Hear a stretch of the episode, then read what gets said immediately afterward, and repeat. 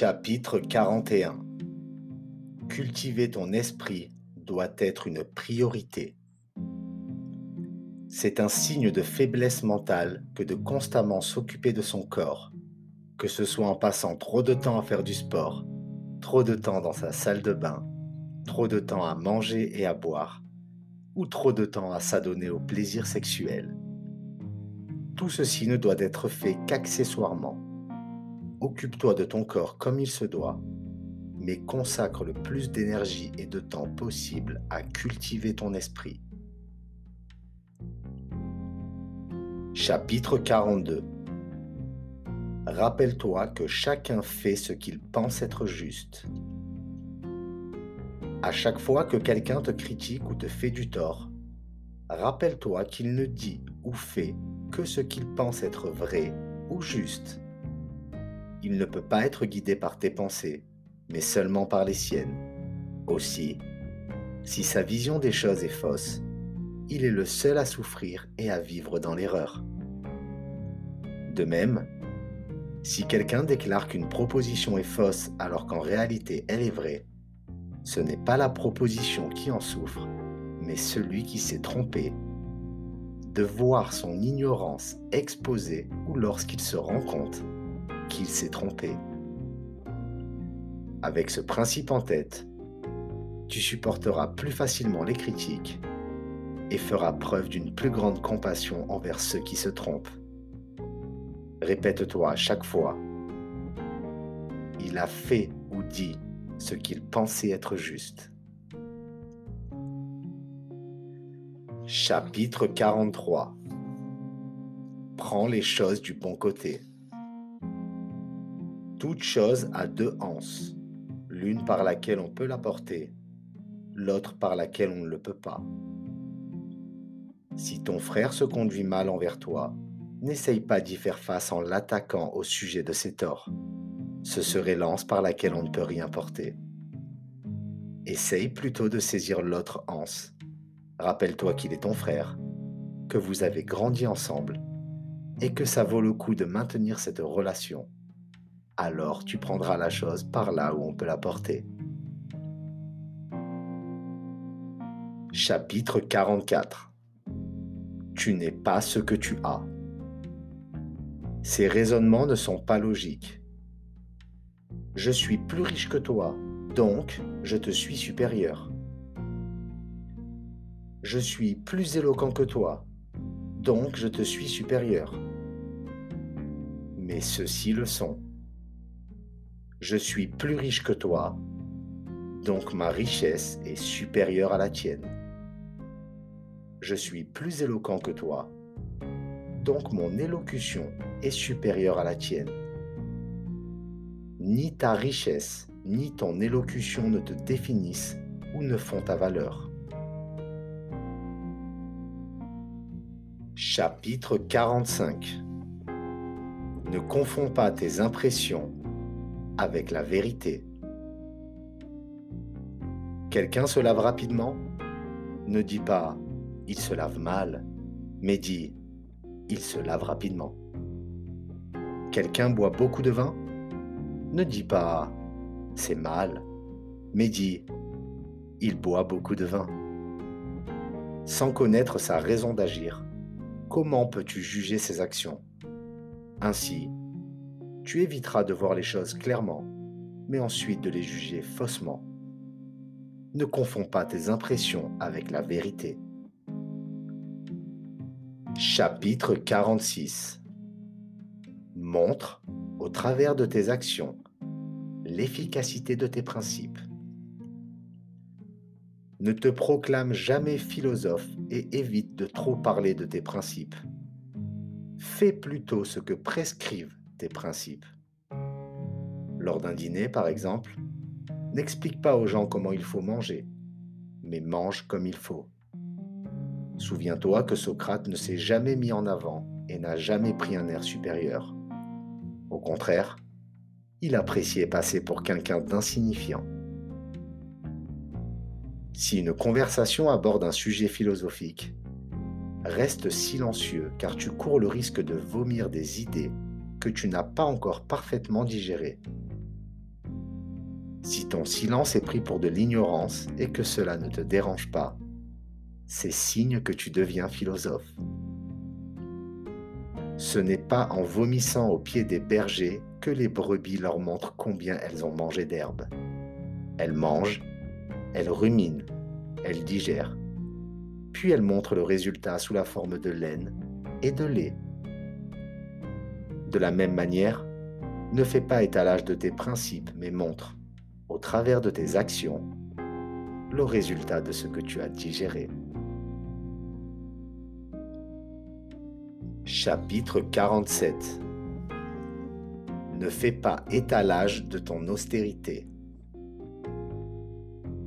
Quand tu auras pris le dessus sur les besoins de ton corps, ne t'en vante pas. Si tu ne bois que de l'eau, demande de l'eau, mais n'annonce pas à toute la table ⁇ Je ne bois que de l'eau ⁇ Et si tu veux t'endurcir physiquement, fais-le pour toi et non pour les autres. Ne fais pas étalage de ton austérité. Quand tu jeûnes, ne le dis à personne. Chapitre 48 Méfie-toi de toi-même comme d'un ennemi que tu redoutes. Conduite et caractère de l'homme ordinaire. Il pense que toute aide ou toute nuisance ne peut venir que de l'extérieur, d'une autre personne, d'un événement, d'une circonstance. Conduite et caractère du philosophe. Il pense que toute aide ou toute nuisance ne peut venir que de lui-même. Signe de celui qui progresse. Il ne critique personne, il ne loue personne, il ne se plaint de personne, il n'accuse personne, et il ne se fait pas passer pour quelqu'un qui sait quoi que ce soit ou qui a une quelconque importance. Quand il est frustré, déçu ou qu'il échoue dans un projet, il ne s'en prend qu'à lui-même. Quand on le complimente ou qu'il réussit, il sourit intérieurement mais sans exulter. Enfin, quand on le blâme, il ne se justifie pas, il ne prend même pas la peine de répondre. Il a supprimé tout désir, il n'a en aversion que les choses qui vont à l'encontre de la libre utilisation de sa volonté et qui appartiennent à sa sphère de contrôle. Il agit toujours avec calme et détermination. Et s'il passe pour un sot ou un ignorant, il ne s'en inquiète pas. En un mot, il se méfie de lui-même comme d'un ennemi dont on redoute les pièges. En un mot, il se méfie de lui-même comme d'un ennemi dont on redoute les pièges.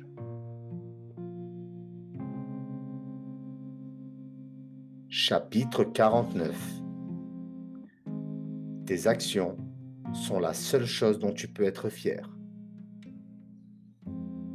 Si quelqu'un se vante de pouvoir comprendre et interpréter les écrits de Chrysippe, l'un des fondateurs du stoïcisme, dis-toi si Chrysippe avait écrit clairement et simplement, cet homme n'aurait pas de quoi se vanter. De mon côté, tout ce que je veux, c'est comprendre et vivre en accord avec la nature. Je cherche alors à savoir qui connaît les lois de la nature. Si j'apprends que c'est Chrysippe, je lis ses écrits, mais je n'arrive pas à les comprendre. J'ai alors besoin de quelqu'un pour me les expliquer. Jusque-là, il n'y a pas de quoi se vanter lorsqu'un interprète me révèle le sens de ses écrits. Il me reste à mettre en pratique les conseils que j'y trouve. Et cela seulement est glorieux. Si je perds mon temps à admirer les écrits plutôt qu'à mettre en pratique les préceptes, je ne suis plus un philosophe, mais un critique littéraire. Aussi, quand quelqu'un me demande de lui expliquer les préceptes de Chrysippe, je rougis quand ma vie ne reflète pas sa doctrine.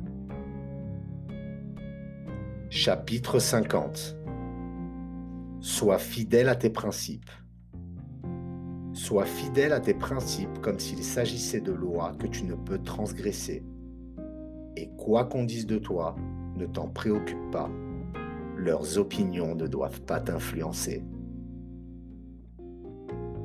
Chapitre 51 Exige le meilleur de toi-même dès aujourd'hui.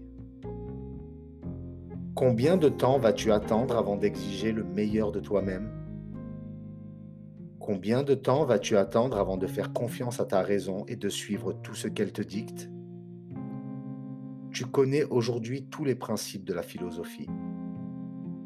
Quel genre de professeur ou de gourou attends-tu pour mettre en pratique tous ces principes? Tu n'es plus un enfant, mais un homme maintenant.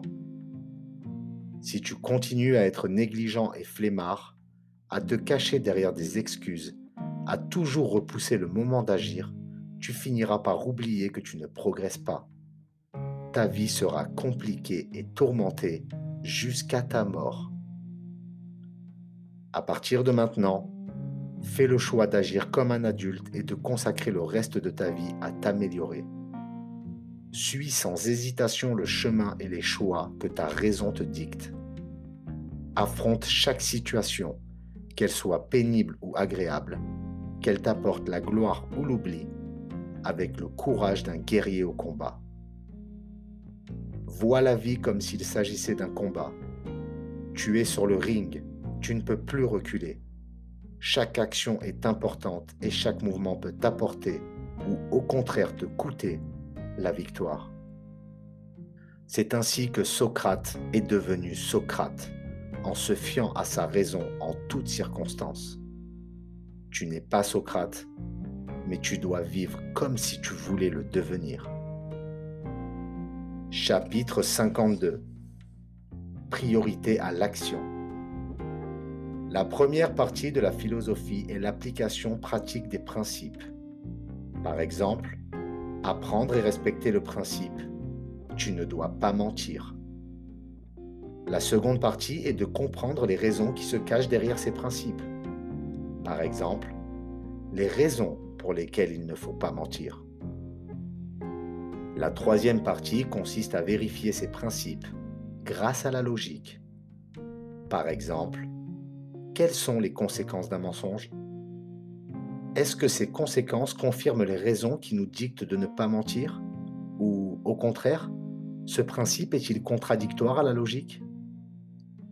Chaque partie succède à celle qui la précède, mais la plus importante est la première, appliquer de manière pratique les principes de la philosophie.